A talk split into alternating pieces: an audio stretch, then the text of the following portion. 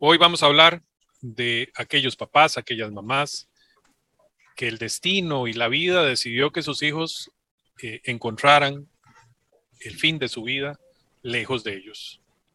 En otro país, quizá, o muy lejos de papá y mamá. Eh, bueno, ¿qué significa eso? ¿Cómo se vive?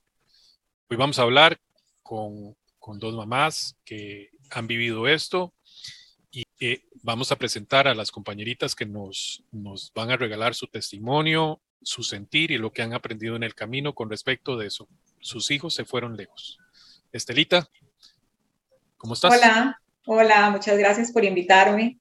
Em, espero que, que, este ratito que podamos compartir pues sea de, de mucho apoyo, de, de, de, mucha, no sé, que les, que les aporte algo positivo para, para su, su caminar.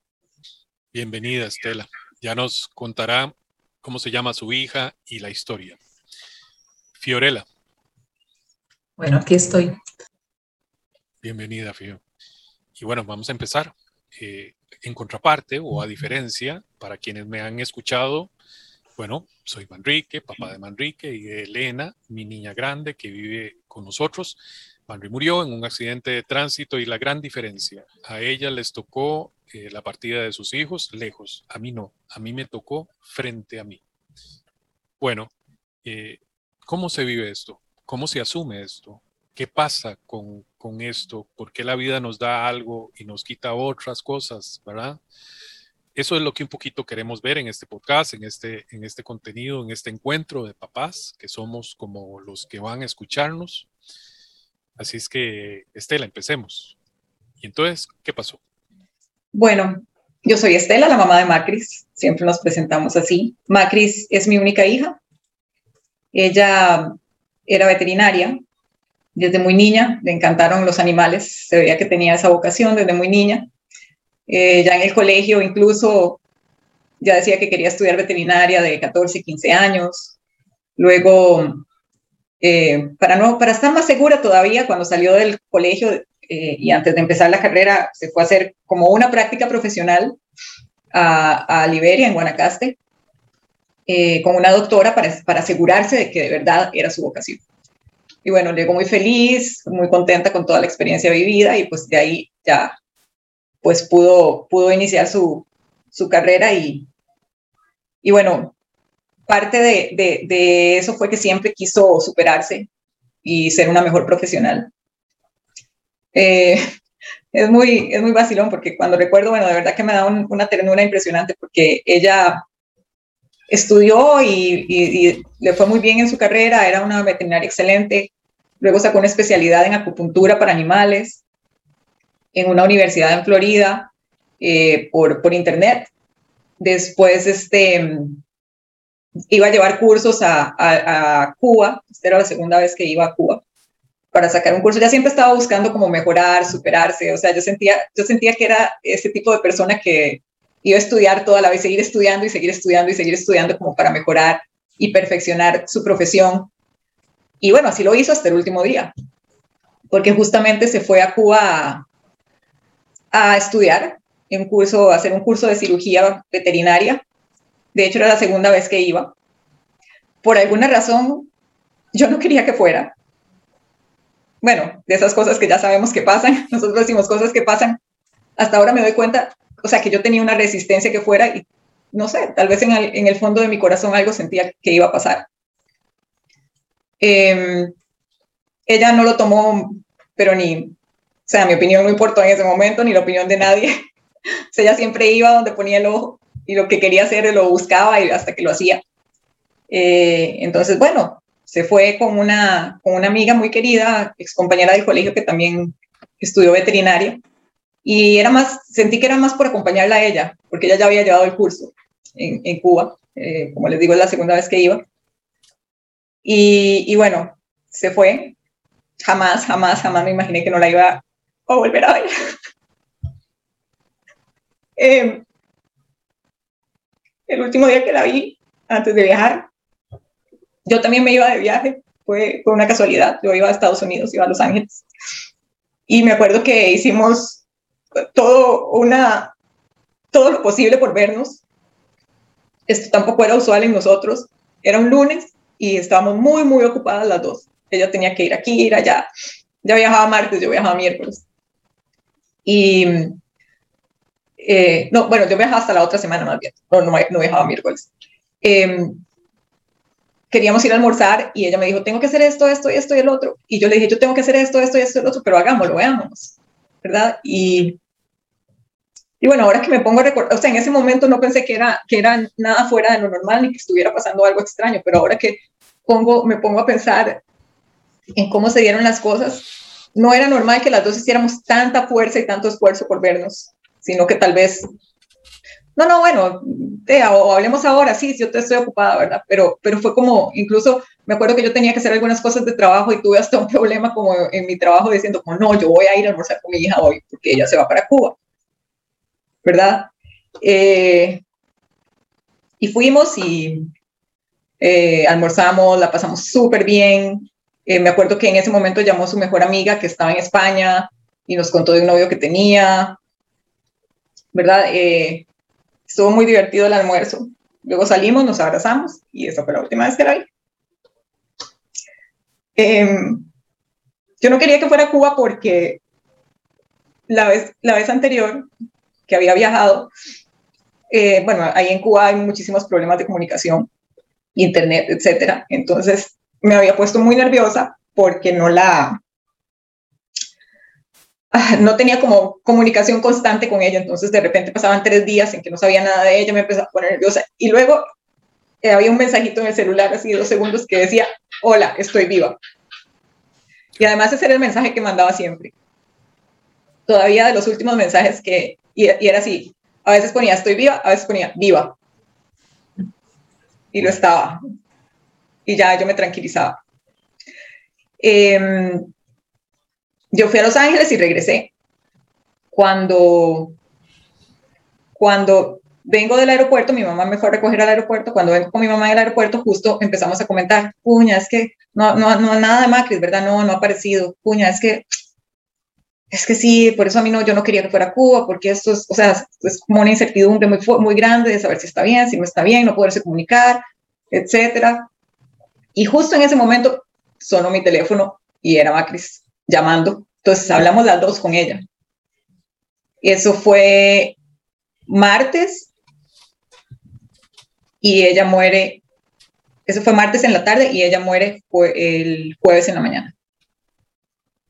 La última vez que hablé entonces fue martes en la tarde. Em, yo no sé, o sea, ese día definitivamente no esperaba que sucediera, fue el día que ella regresaba a Costa Rica yo ese día lo que esperaba es que en la tarde me llamara y me dijera, ay, mami, ya llegué.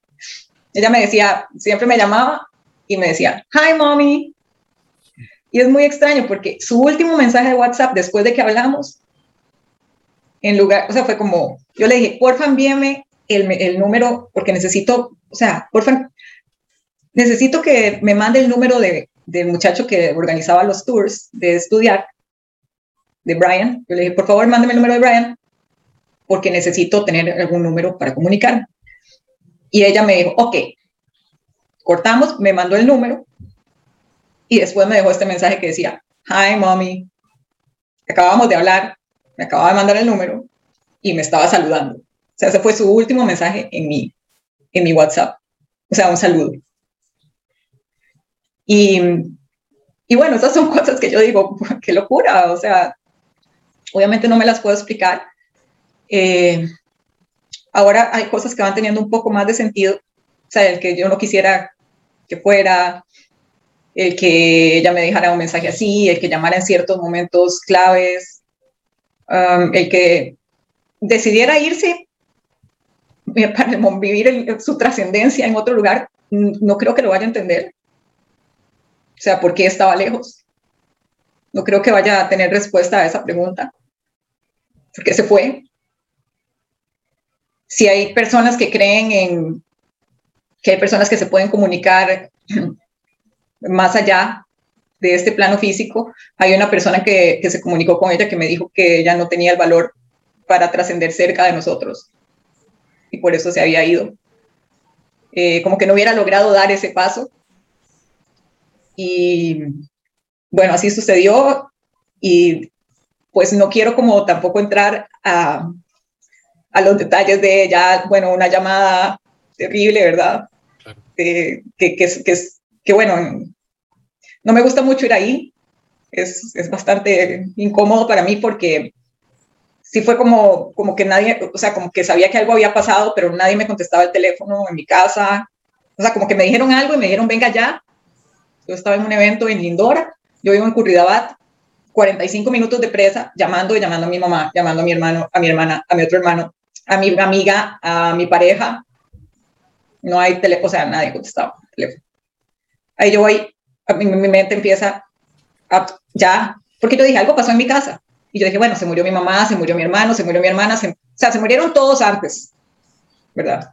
Antes de yo poder pensar siquiera que podía ser María Cristina la que, la que se había ido. O sea, para mí, o sea, yo, y en un momento sí, cuando ya nadie me contestó, yo dije, puña, sí, hay alguna razón por la cual no me están contestando el teléfono.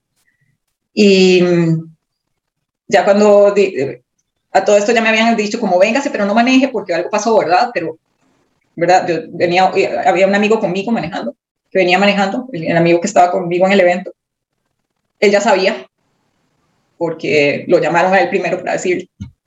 Entonces también él sabiendo, y yo venía aquí en, en una pura, ¿verdad? Y si esto, y si el otro, y si, ¿verdad? Entonces fueron, fue un camino como muy, muy, o sea, se me hizo larguísimo. Y había una presa terrible, toda la, toda la cuestión. Pero cuando yo ya vi el carro de mi mejor amiga parqueado en, afuera de mi casa, cuando yo llegué, pues ya no tuve, yo no, ya yo supe que había pasado algo.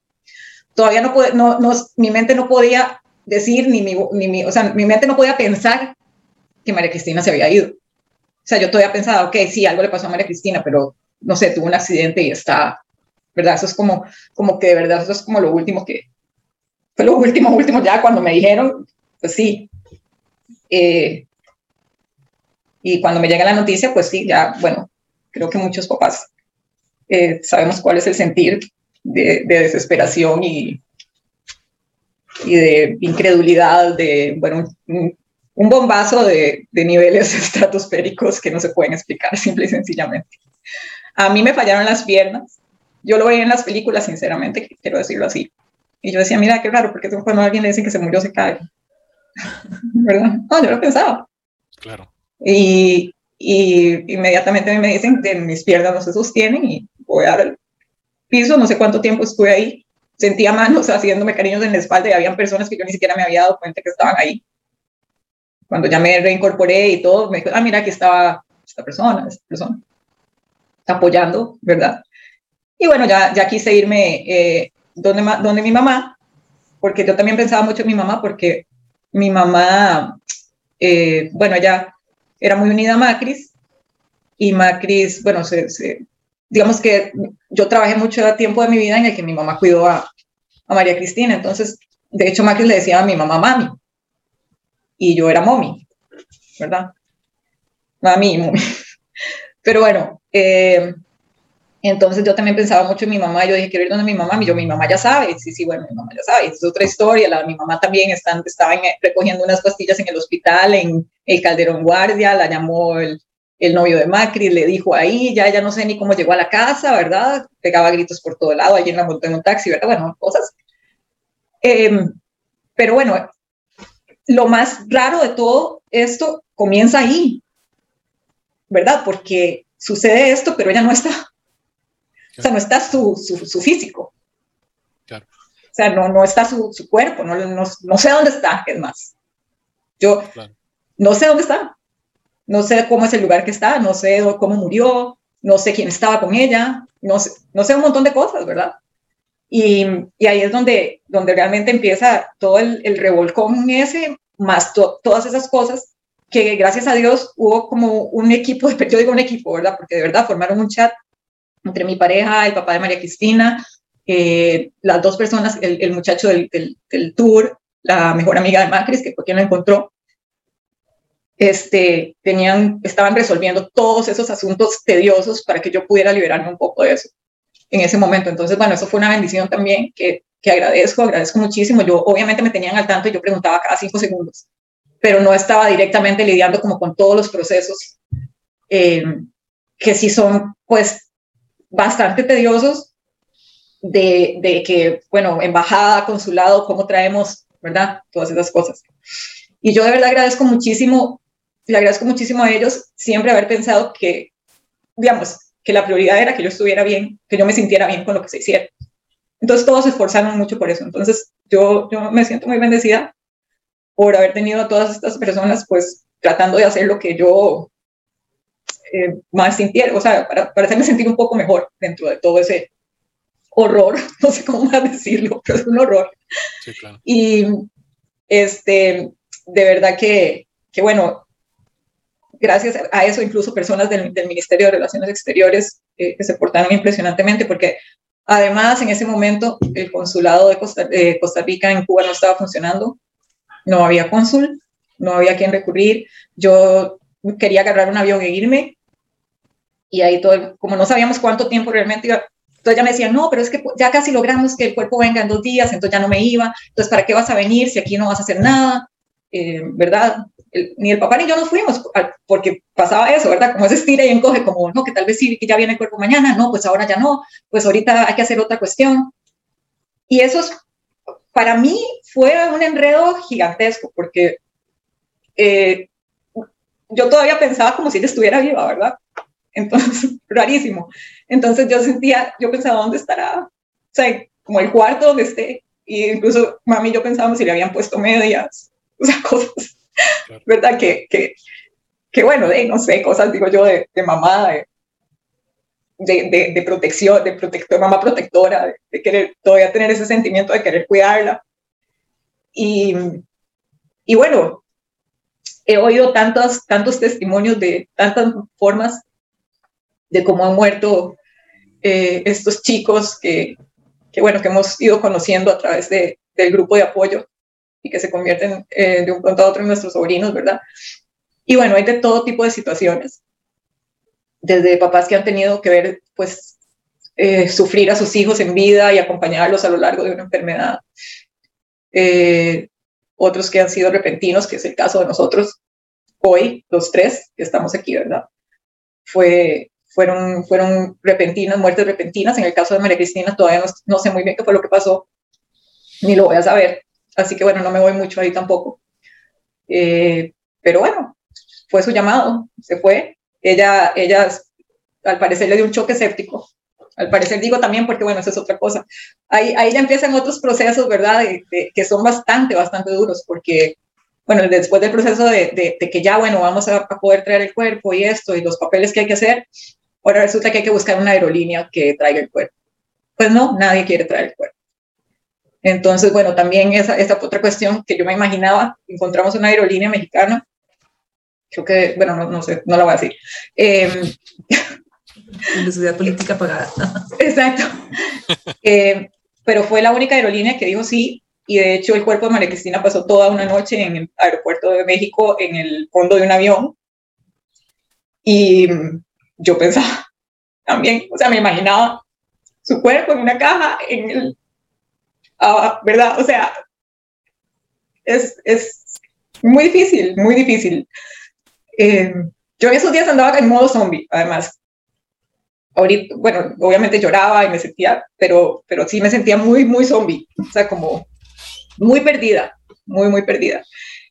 Y bueno, este, al final duró ocho días en llegar el cuerpo, que muchas personas dicen que fue muy rápido, que hay casos en que duran muchísimo en traerlo, pero bueno, se logró en ese tiempo con la ayuda de, muchas personas, el ministerio, la amiga de Macris dijo, yo no me voy de aquí hasta que María Cristina no sepa el cuerpo ya dijo María Cristina, que María Cristina no esté montada en un avión, yo no me voy de Cuba. Y bueno, ahí empiezan otros cuentos como bonitos porque, por ejemplo, María Cristina se quería hacer un tatuaje y ella siempre me decía que se quería hacer ese tatuaje y lo tenía de fondo de pantalla en el celular. No sé si se va a lograr ver. Es que está al revés, pero es un zorrito. Ahí está de lado. Sí, ahí sí. no, esperen, vean. Es un zorrito. Como un zorro de los anaranjados. Sí. Y, y ella siempre me decía que ella se lo quería hacer.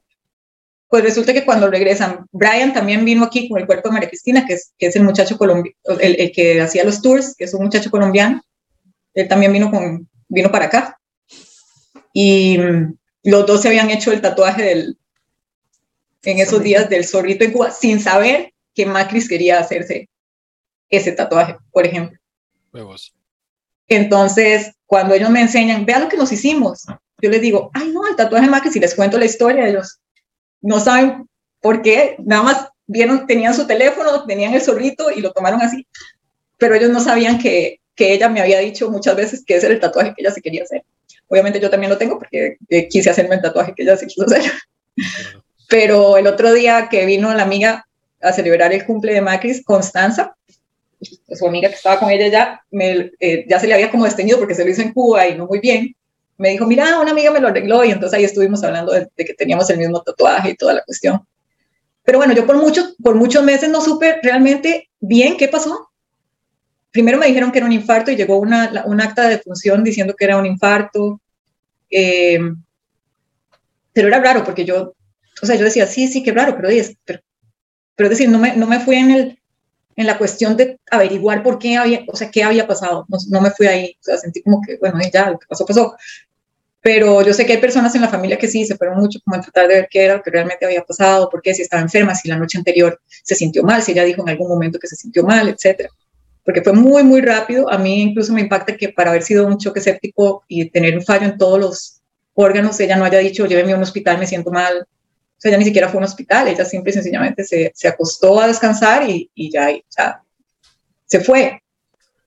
Pero bueno, sí es, sí es una historia eh, difícil porque hay que hacer muchos trámites y ahí es donde también a veces no sentimos la empatía de, los, de las demás personas, tal vez de la manera como quisiéramos en este momento y, y, y hasta ese momento nos damos cuenta, incluso, claro. ¿verdad? De la importancia de esto, de la importancia de lo que es tener a personas que, que pues nos traten de una manera empática en, en momentos de, tanto dolor, porque yo, bueno, tuve que ir al registro, a hacer vueltas, a sacar, bueno, a todos nos toca eso, pero también tuve que ir al Ministerio de Relaciones Interior, eh, perdón, Exteriores varias veces con papá hacer papeleos y cosas, y bueno, sí se portan bastante bien, pero, pero el solo hecho de ir, ¿verdad? O sea, de movilizarse, a tener que hacer un trámite de esos, ya es algo, uña, que, que de verdad, no, bueno, a mí me costó muchísimo, eh, en esos momentos.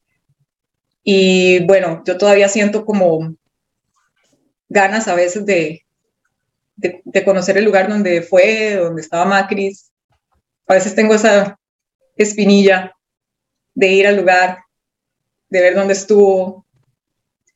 Eh, su amiga, me he reunido con, con, su amiga, la que sé yo, le dije, por favor, cuénteme todo. Tengo fotos de la, toda la última semana de, que todos me pasaron, los amigos que tomaron fotos en el viaje, todas las personas que estaban con ella. Y bueno, al parecer pasó una semana increíble. Eso es algo que me alegra mucho. Ahorita siento mucha nostalgia, pero sí me alegra mucho que haya tenido esa semana, su última semana de vida, que haya disfrutado tanto y me dijeron que jugó fútbol, que hizo por ritmo, que nadó, que bailó como loca. Tengo videos de ella bailando toda, salsa todas las noches. En Cuba, este, que comió riquísimo. O sea, ella estaba disfrutando. Tal vez sabía que era su última semana. no lo sé, pero dicen por ahí que el alma lo sabe. Claro, un poco antes. Un poco antes. Y, y bueno, tampoco, tampoco no hay verdades absolutas, ¿verdad? Pero sí hay muchas cosas, mensajes y, y milagros que, he tenido la oportunidad de ver. Y pues no, no me voy mucho en el ride de cuestionar. Solo agradezco pues tener la oportunidad de ver todas esas cosas. Y, y bueno, sí fue, sí fue duro porque además ya, ya tenía 15 días de haberse ido, ese día regresaba, entonces fueron todos estos 15 días que, que yo siempre tenía como la ilusión de ya que ya venía el día que ya llegaba y toda esta cuestión. Cuando, cuando ya finalmente llega a su cuerpo, pues sí, yo, lo, yo sí quise verla, entonces se hizo todo lo posible para que, porque yo sentía que tenía que, que verla, porque, no sé, existía la, la opción de, de una eh, cremación allá y que vinieran sus cenizas, por ejemplo pero yo necesitaba abrazarla, abrazar su cuerpo y verla y, y, de verdad ver que esto estaba sucediendo. No sé si de lo contrario tal vez hubiera sentido, no lo sé. Son suposiciones que, que si iría de viaje o algo así, he oído esos, ese tipo de casos, ¿verdad? Como que, que, tal vez no hay un cierre y, y, todo, pero sí tuve la oportunidad de, de, de verla, de ver cómo venía con su uniforme de veterinaria. Eh, ellos me preguntaron qué quería que pusiera y me pareció bonito que se fuera con su, con su uniforme. Eh, tenía medias. Mi mamá le puso una pulserita. Se veía muy linda, la verdad, se veía muy linda. Y, y, y no, no, me gusta tanto ir como a esa imagen, pero... O sea, me gusta recordarla con toda su vivacidad, pero también cuando voy con ella también le veo su... O sea, veo que era ella, su, su, su cuerpo, su transporte terrenal, y que también, que también de alguna manera pues amamos ver y escuchar y eh, ver sonreír y llorar, no sé, ¿verdad? Sí, es, parte de, es parte de lo que somos aquí y por supuesto que hay un apego a eso gigante, enorme. Claro. Entonces, de eso le, le dio un cierre y, y, pues de ahí en adelante he comprendido que, que ella sigue siendo mi hija y que siempre lo será y, y de verdad he trabajado muchísimo en, en, otro, en seguir manteniendo una relación con ella. No sé que suena extraño, pero la verdad que, que he tenido muchísimas bendiciones y, y oportunidades de, de, de, algún tipo de comunicación. Y he recibido mensajes de ella en muchísimas cosas alrededor y yo digo que pues son milagros. Son milagros y, y es amor y, y es estar pues no sé, tal vez para mí ha sido una cuestión como de conexión y apertura y conexión como con todo esto de lo cual somos parte. Y, y bueno, sí, sí, sí siento que, que, es un proceso muy difícil, pero bueno, ¿qué, ¿qué, parte de la muerte de un hijo no lo es? ¿Verdad? Entonces todos tenemos historias diferentes y todos tenemos eh, vivencias diferentes, experiencias diferentes con respecto a, a, esto. Todos los papás que hemos perdido hijos, pues hemos tenido que pasar dificultades de una u otra forma. Eh, pero bueno, tal vez algunos papás se identifiquen más con nosotros porque pues vieron a sus hijos eh, irse en un lugar lejano. A veces me pregunto, ¿por qué Cuba? ¿Cuba qué? ¿Verdad? O sea, ese tipo de cosas que, esa era la cosa con Cuba, ¿verdad? Porque yo no quería que fuera, porque ella insistió en ir a Cuba, porque fue dos veces, además. Eh, y bueno, y de repente me dan ganas de ir a Cuba, la verdad. Ir a conocer el hotel donde estuvo y como saber dónde pasó sus últimos días. No, no estoy segura, yo, yo, se lo digo y mi mamá hasta que, bueno, dice, está loca, ¿verdad? Pero no sé, o sea, me da, me da como curiosidad, que dicen que la curiosidad mató al gato, pero sí, no sé, algo me, algo me llama a veces como, a, sobre todo por conocer y ver cómo, cómo vivió sus últimos, sus últimos días aquí. Claro. Este, recordé algo que vi en un documental y lo voy a tratar de decir rápido para darle el espacio a Fío. Eh, un documental de accidentes de avión y, y bueno, en, ese, en esos accidentes muere mucha gente y un papá eh, vivía muy lejos del lugar a donde fue el accidente y, transportó su vida a ese lugar, puso un hotel y estableció su vida ahí. Y, y en la entrevista él decía, es que yo siento que tengo que estar aquí. Eh, son cosas que, que no sabemos cómo funcionan, pero sabemos que a él le funcionaron. Fío, ¿y vos? Y Estela me la puso difícil porque, porque mientras te escuchaba, porque te escuchaba, y he aprendido a conocer a Macris y de Macris, es como la frescura, como tantas cosas, igual a la mamá. Eh, y al tiempo que te escuchaba me devolvía, me fui a mi, a mi historia. Eh, soy Fiorella, la mamá de Nicolás, eh, creo que van a encontrar muchas similitudes entre nosotras dos. eh, Nicolás es un joven de 29 años, lleno de vida, de alegría, de ganas de vivir. Entonces, pero yo estaba tranquila, realmente no tenía ni idea de dónde era que iba a estar, porque vuelvo y digo, soy muy despistada y él me hablaba y me hablaba y me contaba las cosas y yo tal vez me perdía. Entonces mi hermana me decía, ¿pero dónde es que va a estar? Le decía, no sé, en el Chocó, en Nuquí, le decía yo, en Nuquí. Entonces yo ni siquiera, si me dice dónde está en el mapa, dónde está Nuquí, esta es la hora que no he ido a buscar en el mapa Nuquí. Eh, y ella me dijo, pues pero tenemos que saber, porque qué tal le pase algo a Nicolás. Y yo, a ver, nada le va a pasar. Nada le va a pasar. Yo esta vez, en esta oportunidad, a diferencia de todos los viajes que estaba tan ansiosa, queriendo saber dónde estaba, si ya está en el hotel, si ya está en la habitación, si ya dónde está, yo le dije, él está bien, nada le va a pasar, está con Valentina y estás tan felices, ya, no seas intensa. A pesar de que el viaje era, viajó de Bogotá a Medellín, en Medellín se encuentran con Valentina, ella viene de Chile, ella trabaja, trabaja la Cancillería, la Embajada del Consulado de Chile, de, Colombia en Chile, perdón. Y ella llega a Medellín, de Medellín están, al, están ese día, al siguiente día toman avioneta para Nuquí, y de Nuquí tomaban lancha. Y vuelvo y les digo, no he, no he, visto el mapa. Yo, yo entiendo que no era tan lejos, pero hay personas que me dicen que no, que estaba como hora y media, no, no les sé decir a cuánto tiempo en lancha estaba de la civilización, Nicolás y Valentina. Y vuelvo a, evocar a Macri y a, la manera como tal vez coincidimos hoy nosotras con, con que nuestros hijos se fueron muy lejos, tal vez no querían que estuviéramos ahí. Creo que el amor era tan grande no sé, ah, lo he visto de muchas maneras, o el miedo, o el saber si yo soy muy débil, o no sé qué pensaría, pero no quería que su mamá estuviera ahí, porque se fue muy, muy lejos, muy lejos a, tomar su camino a su, a su casa. Eso es lo que me estaba enseñando mi esposo. Él volvió a casa. Em, cuando también, también es muy, muy parecido, digo, porque, porque se va lejos, por un lado. Es también su día cuando ya regresaban a Medellín. El último contacto con el que tengo es por WhatsApp. Y mientras Estelita hablaba de sus últimos mensajes, yo estaba buscando el, el WhatsApp de Nicolás, que ya el celular es de otro muchacho, el número. Me mandó una foto con Valentina desde un lugar que de ellos habían prometido siempre cuando viajan a tomarse fotos, como decir, decía lugar de encuentro en caso de tsunami y me dice, ese hola madre, eso es 22 de septiembre, me dice, hola madre, tengo internet por un rato. Me manda la foto y me dice, después te mando más fotos. Eh, ¿Cómo va todo por allá? ¿De qué me he perdido? Entonces yo le conté que creo que, que, bueno, le digo que me alegra mucho verlo, que todo está bien.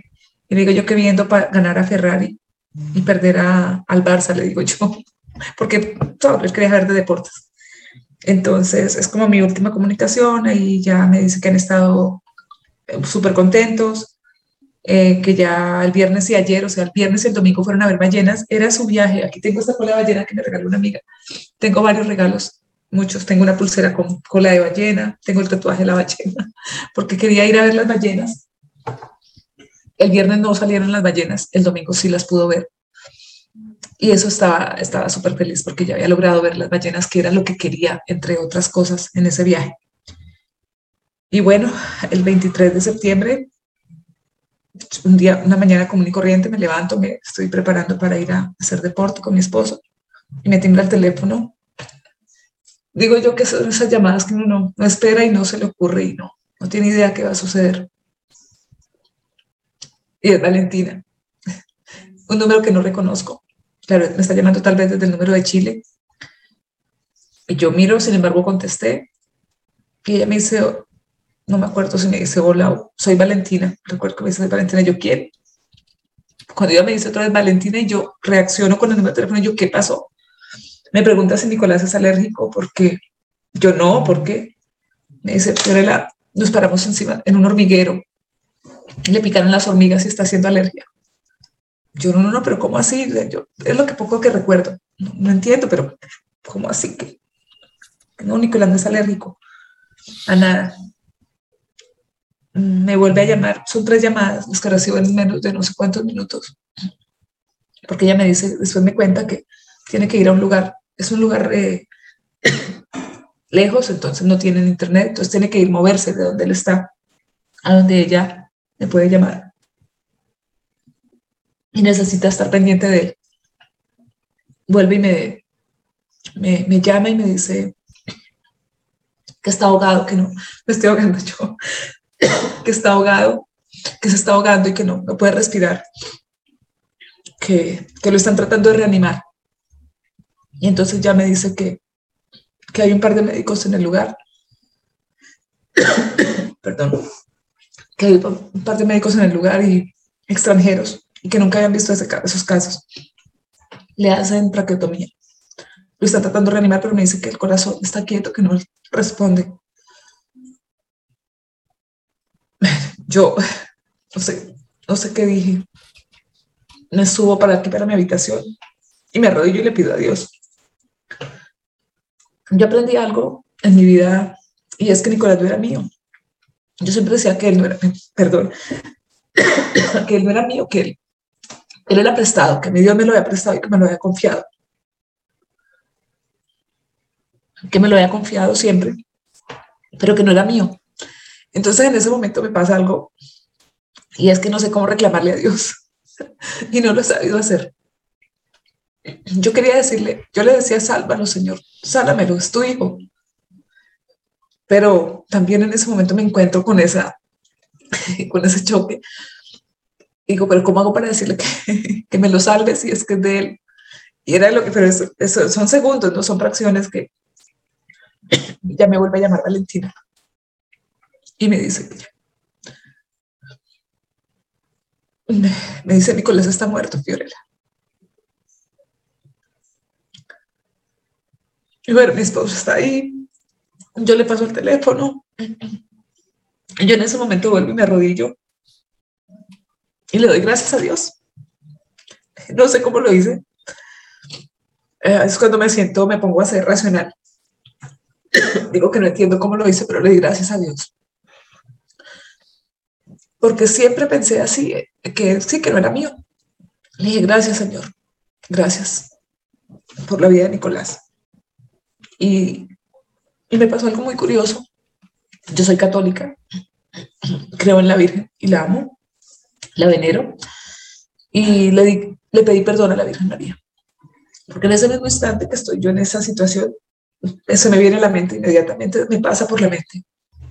María, viéndola eh, yo siempre cuando cuento esto digo que tal vez por las películas de Semana Santa que hemos visto, tal vez, pero la veo, veo a Jesús con sangre con la cruz y ella llega como a darle un vaso de agua, como a darle agua, ¿cierto? Algo. Y en ese mismo instante le digo, perdóname, porque tú que sufriste tanto por tu hijo y yo estoy acá, mal, vuelta nada. Y, y bueno, eh, también me veo en ese momento ya rodeada. Mi esposo, bueno, sobre todo el mundo aquí en la casa, ah, todo el mundo cae en silencio. Y a la primera persona que llamo es a Elga, a quien ustedes conocen. Pero ella no estaba esperando esa llamada. Bueno, ella ese día cumpleaños. Y yo la llamo, me imagino que digo, oh, me está llamando a decirme feliz cumpleaños. Ella pues ha perdido a su hija también hace algunos años, allá en ese momento hace ocho años, a Beatriz. Y a mí solamente se me ocurrió llamarla a ella. Bueno, yo llamo, perdón, yo cuando me llama Valentina y subo, le pongo un mensaje a mi familia de voz que cuando me devuelvo no he querido escuchar, porque yo sé que está ahí. Pero me acuerdo que yo les digo, angustiada, que oren por Nicolás. Necesito que oren por Nicolás, por favor, oren por Nicolás. Es lo que yo les digo. Y empiezan la familia a llamarme, ¿qué pasó? ¿Qué pasó? ¿Qué pasó? Entonces yo llamo a, a mis hermanas y llamo a Pilar, que es otra hermana mía. Entonces ella, ya mi tía le había dicho, mamita, ¿qué es lo que pasa con Nicolás? Porque Fiorella este, escucha este mensaje, todo el mundo está durmiendo, pues era ya tarde en Colombia, pero ya está durmiendo. Eran las 8 de la mañana, 7, 7 algo aquí en Colombia, en Bogotá, en San José, 8 en Costa Rica, en Colombia, perdón. Entonces ella me, ya me contesta y me dice, mamita, tranquila, Nicolás está bien, ¿qué pasó? pero ya Nicolás no estaba, entonces yo le digo, no, Pilar, no está bien, Nicolás se murió. Y bueno, vuelvo a, recordar, gracias a, que tú contabas, me veo, mi familia inmediatamente se volcó a solucionar a qué pasó, qué hay que hacer. recuerdo rápidamente que Camilo, otro de mis primos, estaba en Medellín, preciso, yo estoy en Medellín, ¿qué hay que hacer? O sea, todo el mundo desesperado. Eh, y, y gracias a toda la, la labor de todos ellos, yo no hice nada. O sea, yo solamente me senté, me dieron dos pastillas para la presión porque se me subió la presión a no sé cuánto. Mi esposo subió y me dijo, ya, ya compré el tiquete para Bogotá, pero él no podía viajar, viajó yo sola. Y me acuerdo que me quisieron dar algo de comer y yo no, nunca, yo nunca había experimentado eso. Que se me cerrara la tráquea, la garganta, no sé qué se me cerró, pero no me bajaba nada, yo no podía ni siquiera meterme un alimento a la boca. Y entonces ya llega Elga inmediatamente, Franco, otra amiga la llamé y, llegó gente, llegó gente aquí a mi casa a acompañarme y a, a, abrazarme, a los cuales les agradezco inmensamente. Y llego a Bogotá, pero mientras todo eso sucede, Valentina estaba desesperada. Yo me acuerdo que lo último que, que sé de Valentina es que les dice, no me dejen sola aquí, no me dejen sola, por favor, aquí. Ella estaba asustada, ella estaba angustiada. Y yo en ese momento, siendo consciente de, la noticia, de mi dolor, de todo lo que estaba viviendo, pensaba en Valentina. Y es algo que no me he quitado desde, el primer momento, porque yo siempre he dicho, yo sé cuánto aguanto de dolor, yo sé lo que me duele, pero solo de pensar que ellos tenían ese futuro, esos proyectos, todo eso, yo venía pensando siempre que no era mío, se iba a casar, iban a estar viajando, lo que menos iba a llamar era la mamá, nos íbamos a ver de vez en cuando, cierto que era mío, era el amor, yo era su mamá, esa era como mi seguridad siempre, yo soy su mamá, o sea, eso nadie me lo va a quitar. Pero, pero pues iba a haber muchos tiempos que no íbamos a estar juntos. Entonces yo también pensaba en Valentina y pensaba y pensaba, pero mi familia me dijo, no se preocupe, nosotros nos encargamos de todo. Y la historia pues es muy larga y ellos me cuentan todo lo que pasó ese día, todo lo que hicieron. El hecho es que yo me bajaba del avión a las 7 de la noche en Bogotá y el cuerpo de Nicolás estaba llegando también a otro aeropuerto en Bogotá fue algo increíble también porque era para que hubiera sido también como una semana más o menos, porque así sea dentro del país es bien complicado. Pero volviendo a que nuestros hijos decidieron, eso lo he aprendido con ustedes, en renacer, con todo lo que significa el aprendizaje de la partida de nuestros hijos. Y digo que ese aprendizaje es con nuestros hijos porque yo ya perdí a mis padres, pero nada de esto que vivo ahora lo viví, amándolos, amando como uno ama a sus papás, no tiene, para mí, es la única manera, que es bastante difícil, bastante cara, de aprender a, a empezar a entender la muerte. Yo les he contado algunas veces que yo era de las que le tenía miedo a la muerte y yo, ay no, muerte, no, no, no, ay no, no, no, ay no. Cuando mi mamá me decía, venga, aprenda que me va a morir, me muero después, yo, ay no, no, nadie se va a morir, aquí nadie se va a morir. No era un tema que para mí no, yo le huía al tema de la muerte. Ahora más bien querido aprenderlo y entenderlo, porque es, es una frase cliché, pero es lo único seguro que tenemos. Y realmente es eso. Como escuché hace unos días a alguien también en alguna cinta que decía que, que a nosotros nos han educado y nos han enseñado la ley de la vida y que la ley de la vida dice que los hijos enterramos a los padres no que los padres enterramos a los hijos. Y decía esta tanatóloga, creo que es una tanatóloga, una psicóloga, que decía, ¿quién, ¿dónde dice eso? ¿Quién dijo eso? Y realmente yo dije, oiga, sí, ¿quién dijo, ¿quién dijo esa vaina? Eso no es así. ¿Cuántos bebés desde el vientre, desde el primer instante, no, no, han, no han crecido, ¿cierto? No han salido adelante. No Entonces, esa ley, pues, está mandada a recoger. Para mí ya en este momento ya he ido entendiendo que son temas que, que yo no concebía en mi cabeza. Yo también pensaba en la ley de la vida como me la habían enseñado. Por eso no, no esperé nunca la llamada de que le había pasado algo a Nicolás. Más vivía asustada en Bogotá con la inseguridad y con todo lo que conocemos de las ciudades grandes, pero menos donde él estaba. Él estaba en el lugar más seguro del mundo, estaba en una playa, estaba en el lugar más hermoso para él, un paraíso. Eh, sé que ese día, esa mañana habían ido donde las señoras de la cocina, donde los lugares donde les habían atendido, llevaban una plata X para gastar y les había sobrado dinero. Y estaban tan agradecidos que decidieron ir a darles de ese dinero que les había quedado a las personas que los habían atendido en ese hostal, en ese lugar. Sé que el retorno fue difícil. Bueno, para ahondar un poquito más en, en el momento que muere Nicolás, eh, Valentina me cuenta que hay una instructora de buceo que es la primera persona que llega a atenderlo. Él va muy mareado, ella me dice que él, va, que él iba mareado y lo, sienta y lo acuesta pues afuera de la cabaña donde se encontraban y ella llega y le aplica la inyección de la alergia. Pero no era una alergia. Yo pensaría y les he contado algunas veces que, que nunca voy a saber qué picó a mi hijo, porque él tenía una picadura en la pierna. Pudo haber sido una culebra, pudo haber sido un alacrán, pudo haber sido. Pero no quiero empezar a seguir buscando. Cuando me he encontrado perdonando, digo yo que estoy perdonando a unas hormigas o a un alacrán o una culebra, a lo que mató a mi hijo, ¿cierto? Pero ese fue lo que él quiso, llegar allá. Eh, y bueno, a veces también pienso en el regreso de Valentina en esa lancha con su cuerpo. Esas cosas son las que me, con las que no he podido sacar. A veces me regreso, me vuelven a la cabeza, a la loca de la casa, me vuelven. Ya con más eh, tranquilidad la saco. Ya digo, bueno, ya, no, ya, chao, chao. Esto ya pasó, no estuve ahí. No estuve ahí por alguna razón. Nicolás escogió que su mamá no estuviera ahí, no estuve ahí, no me correspondió. Mm. Pero Liliana me contaba, la instructora de buceo, muy amablemente eh, quiso hablar conmigo y contarme un poco. Ella me dice que desde el primer instante que ella le aplica la inyección, ella siente que él ya no estaba ahí. Y eso fue en minutos, o sea, eso fueron minutos. Me dice que, porque no sé si es tratando de tranquilizarme o qué, pero me dice que él no estaba ahí eh, y que lo cuidó todo el tiempo. Ella me dice, yo cuidé a su niño todo el tiempo. Ella evitó que la gente se acercara, evitó que la gente, ¿cierto? El morbo realmente de las personas de querer ver qué es lo que está pasando. Ella lo limpió, ella lo, lo cuidó hasta que llegaron a recoger el cuerpo de Nicolás. Valentina me cuenta, me dice que ella sentía que Nicolás le decía, tú no debes estar aquí. Y ella no, ella no vio mucho de lo que pasó, porque ella iba a llamar, ella estuvo llamando a la familia, imagínense esa pobre niña, yo es que me le de, de pensar en ella, ella en ese momento tratando de, ¿cierto?, haciendo algo.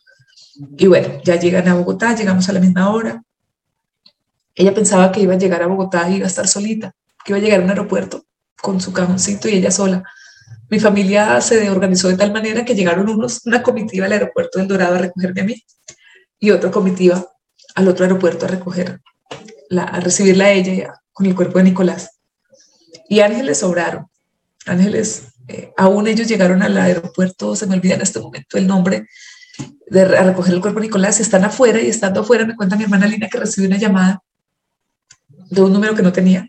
Era un amigo de Nicolás, del, del, donde, donde creció una gran parte de su vida. Y él se presenta y le dice, mira, lo que necesites. Yo trabajo en la policía y yo ah, en el aeropuerto de Catam. y yo estoy en el aeropuerto de Catam si algo necesitan. Y le dice, Lina, nosotros estamos aquí afuera, acabamos de llegar porque el cuerpo de Nicolás está llegando a Catam.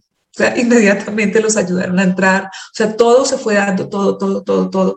Y bueno, si les algún día les contaré, o más bien los llamo a ellos, les digo que les cuenten toda la historia, todo lo que significó tener a Nicolás ese mismo día en Bogotá.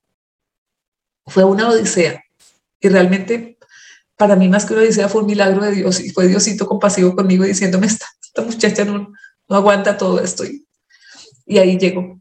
Al otro día llego al, a la funeraria y está mi chinito su cuerpo, rodeado de muchos amigos, de mucha gente querida, de mucho amor, de mucho amor. Eh, el día, el siguiente día del funeral, yo, yo sí realmente no, no quise tocar el cuerpo, yo no sé, yo quería como respetar, él era como, en algunos temas como cierto, como que, como que de pronto criticaba un poco a la gente cuando era tan así, como tan, que de pronto veía que gritaban o algo, pero pues claro, nunca había pasado nada.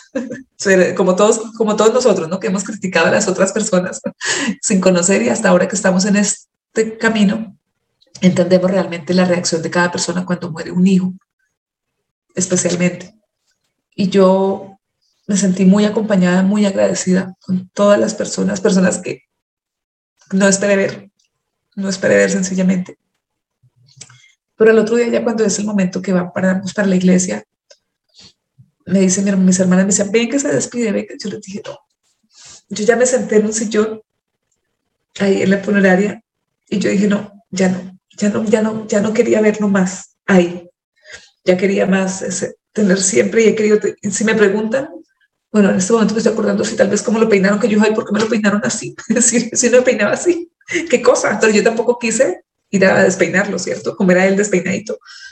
Eh, y sentí algo que no les he contado nunca y es que yo me senté en el sillón. Yo recuerdo que yo sentí como que él venía hacia mí yo me siento con las manos así. Y yo me acuerdo que las apretaba mucho, mucho, mucho, mucho, mucho.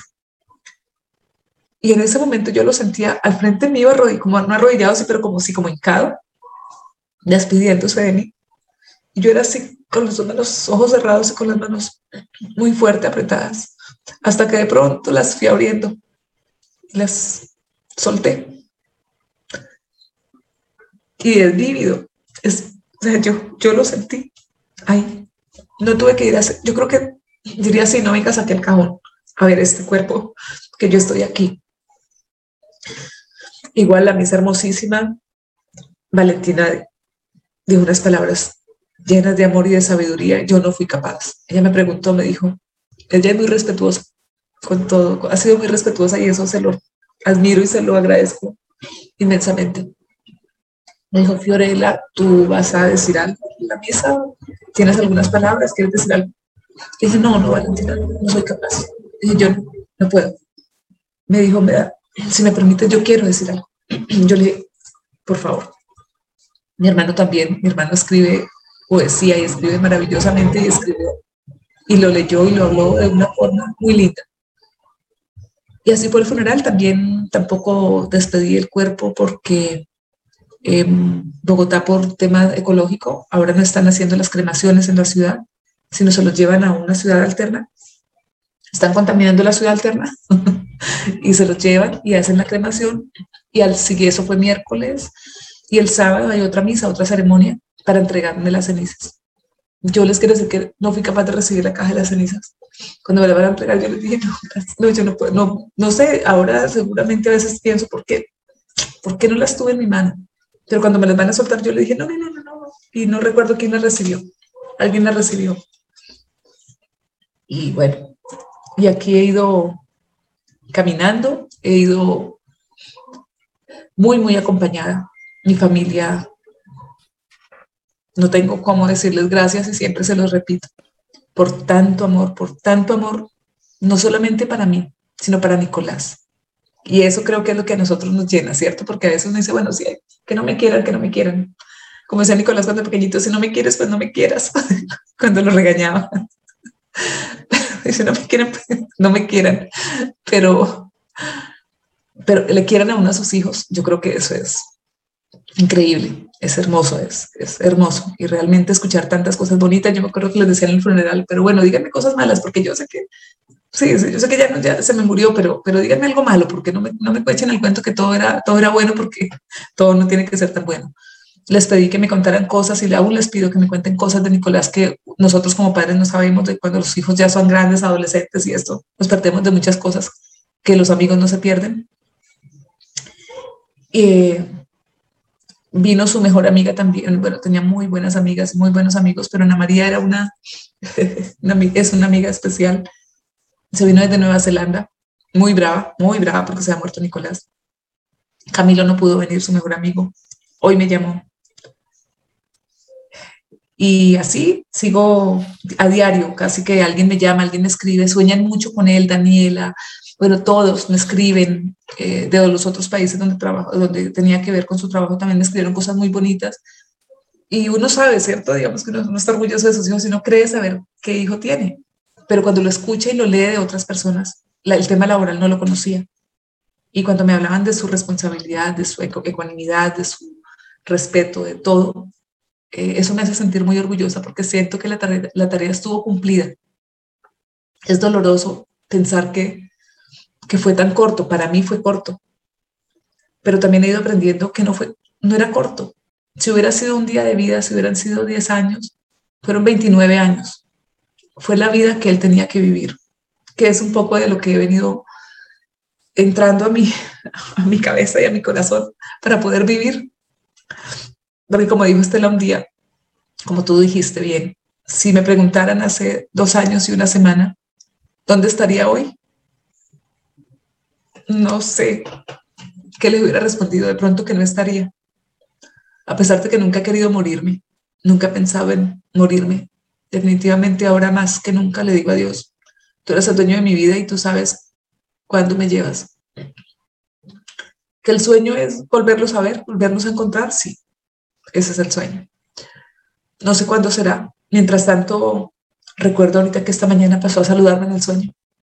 Y cuando me desperté le dije, gracias por venir, pasar a saludarme, hijo porque la última parte del sueño recuerdo que lo vi le decía a Renzo, también amor, era Nicolás, era Nicolás el que llegó al sueño en un momento. Pero he venido, he venido aprendiendo, no sé si creciendo, no sé si de pronto retrocediendo un poco. Eh, recordaba también el tatuaje. Nosotros, bueno, Nicolás tenía varios tatuajes, sabía que no estaba yo muy contenta, aunque uno de ellos era mi nombre y lo tenía en esta mano a la izquierda. Fiorella decía, se llevó mi nombre en, su corazón.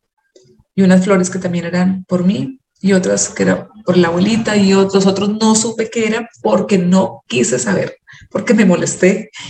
Cuando me mandó la última foto, le dije, ya sabes lo que pienso. Me dijo, sí, pues sí, pues mejor no te vuelvo a contar nada. Yo pues no me cuentes porque sabes que eso no me gusta. Eso esas eran las discusiones de nosotros. Eran muy, muy muy respetuosas.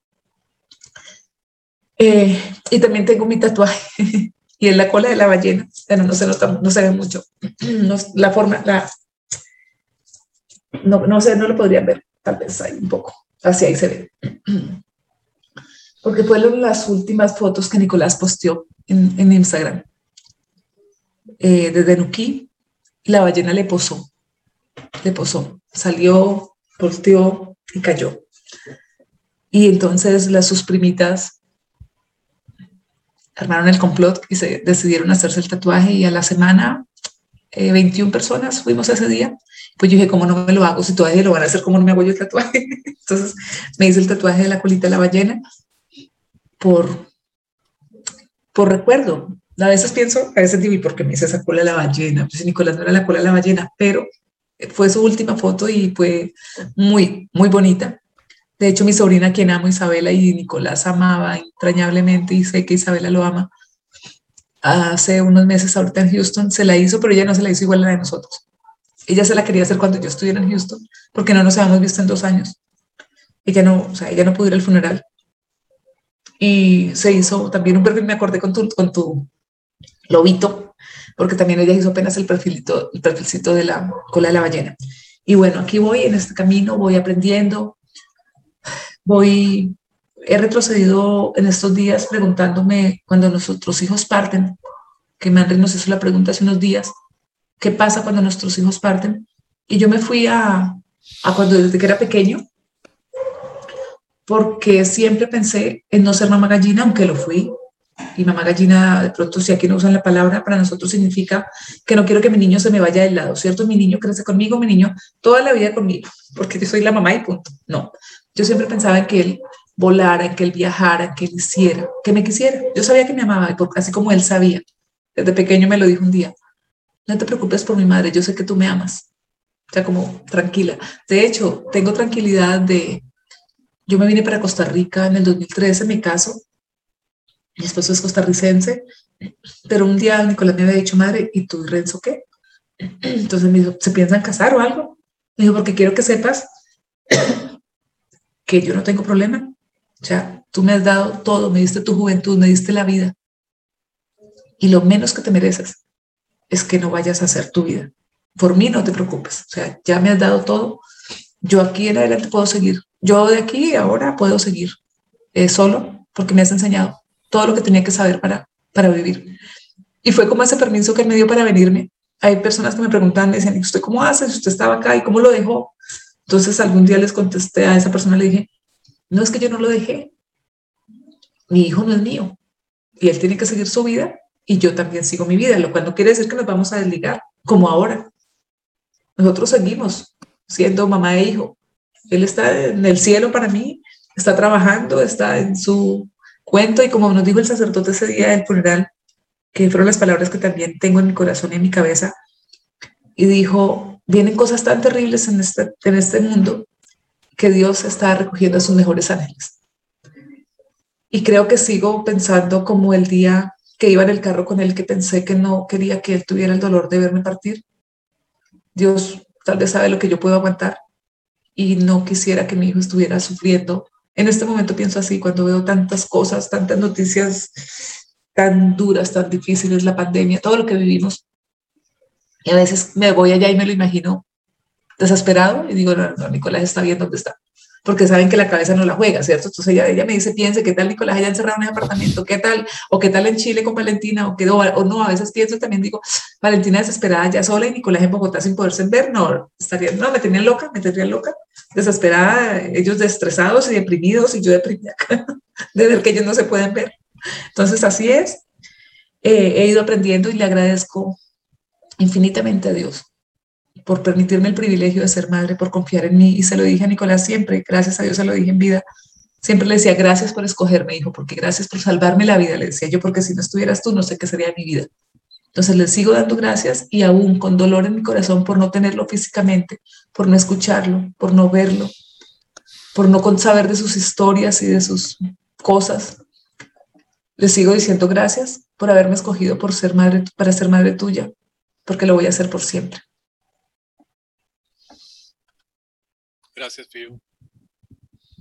Y escuchándolas, pensé en decir qué diferentes somos, pero qué iguales somos, ¿no? Y ellas han pasado por el momento más difícil de sus vidas. Antes lo hacían por pura necesidad, porque la naturaleza nos llama a recordar y recordar y recordar. Bueno, hoy lo hicieron porque se decidieron hablar su corazón y contarles. Sí, hay muertes loquísimas, tanto como estas y como todas, ¿no? Como les decía al principio, para mí fue ver a Manry morir atropellado, a mi lado, muy loco. Pero veo estas dos formas de partir y tengo que decir, es, el, lo voy a decir diferente. Es que si yo escribiera cada día de la vida de Manry en un libro, las últimas páginas y la última página está bien escrita, no está mal escrita. Es la forma en que Manry se fue es digna de él, es parte de él, es, una creación de la vida y de él.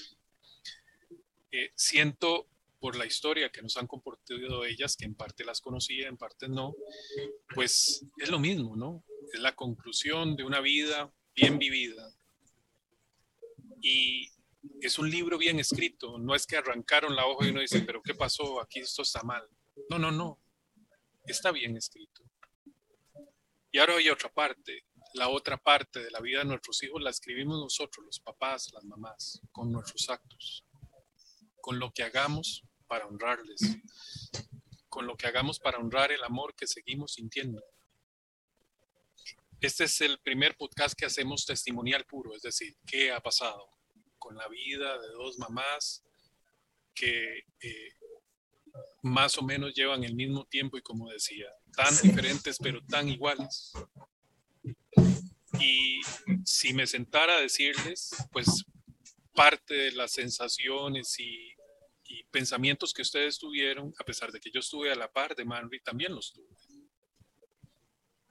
En diferentes momentos y en diferentes circunstancias, pero bueno, evocaron ese camino que recorrí.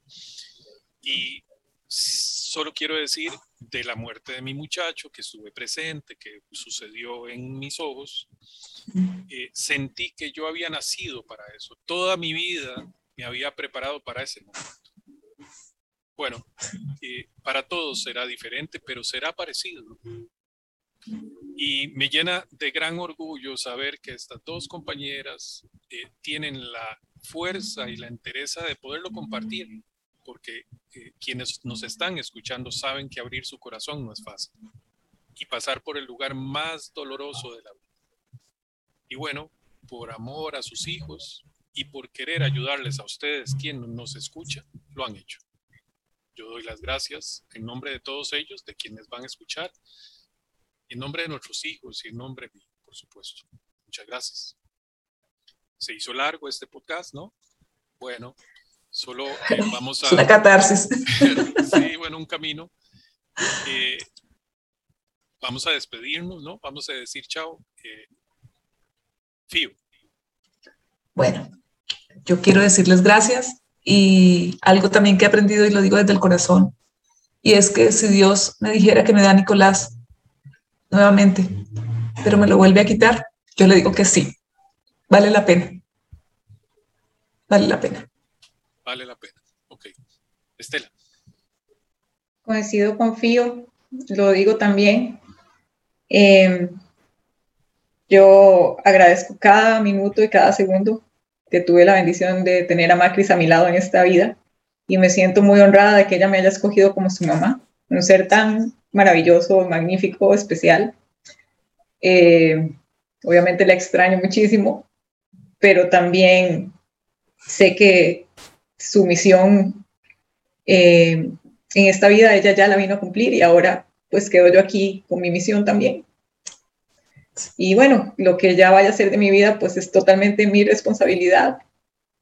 Y agradezco tener un motor tan enorme, fuerte, infinito como es el amor que ella me ha dejado y que tengo en mi corazón. Así que gracias por, por darnos siempre el espacio, Magri, para poder compartir de diferentes cosas que nos suceden en este camino tan extraño. y bueno, eh, de verdad que, que, sí quisiera decirle a los papás que está en nosotros eh, hacer algo de, de ahora en adelante con nuestras vidas para honrar la vida de nuestros hijos con todo el amor que ellos nos dieron y que nos han dejado. Gracias Estela, gracias Fío. Gracias a todos los que nos escucharon. no somos lo que nos ha sucedido, somos lo que escogemos, lo que creamos con lo que la vida nos ha dado. Y eso incluye, por supuesto, la partida, la forma en que se fueron, dónde se fueron y su ausencia, que quizás mucho más grande de la forma en que se fueron. Cada día que pasa que no están. A todos y cada uno de los que nos han escuchado, nos han acompañado, muchas gracias. Cuídense mucho. Gracias. Adiós. Muchas gracias. Gracias.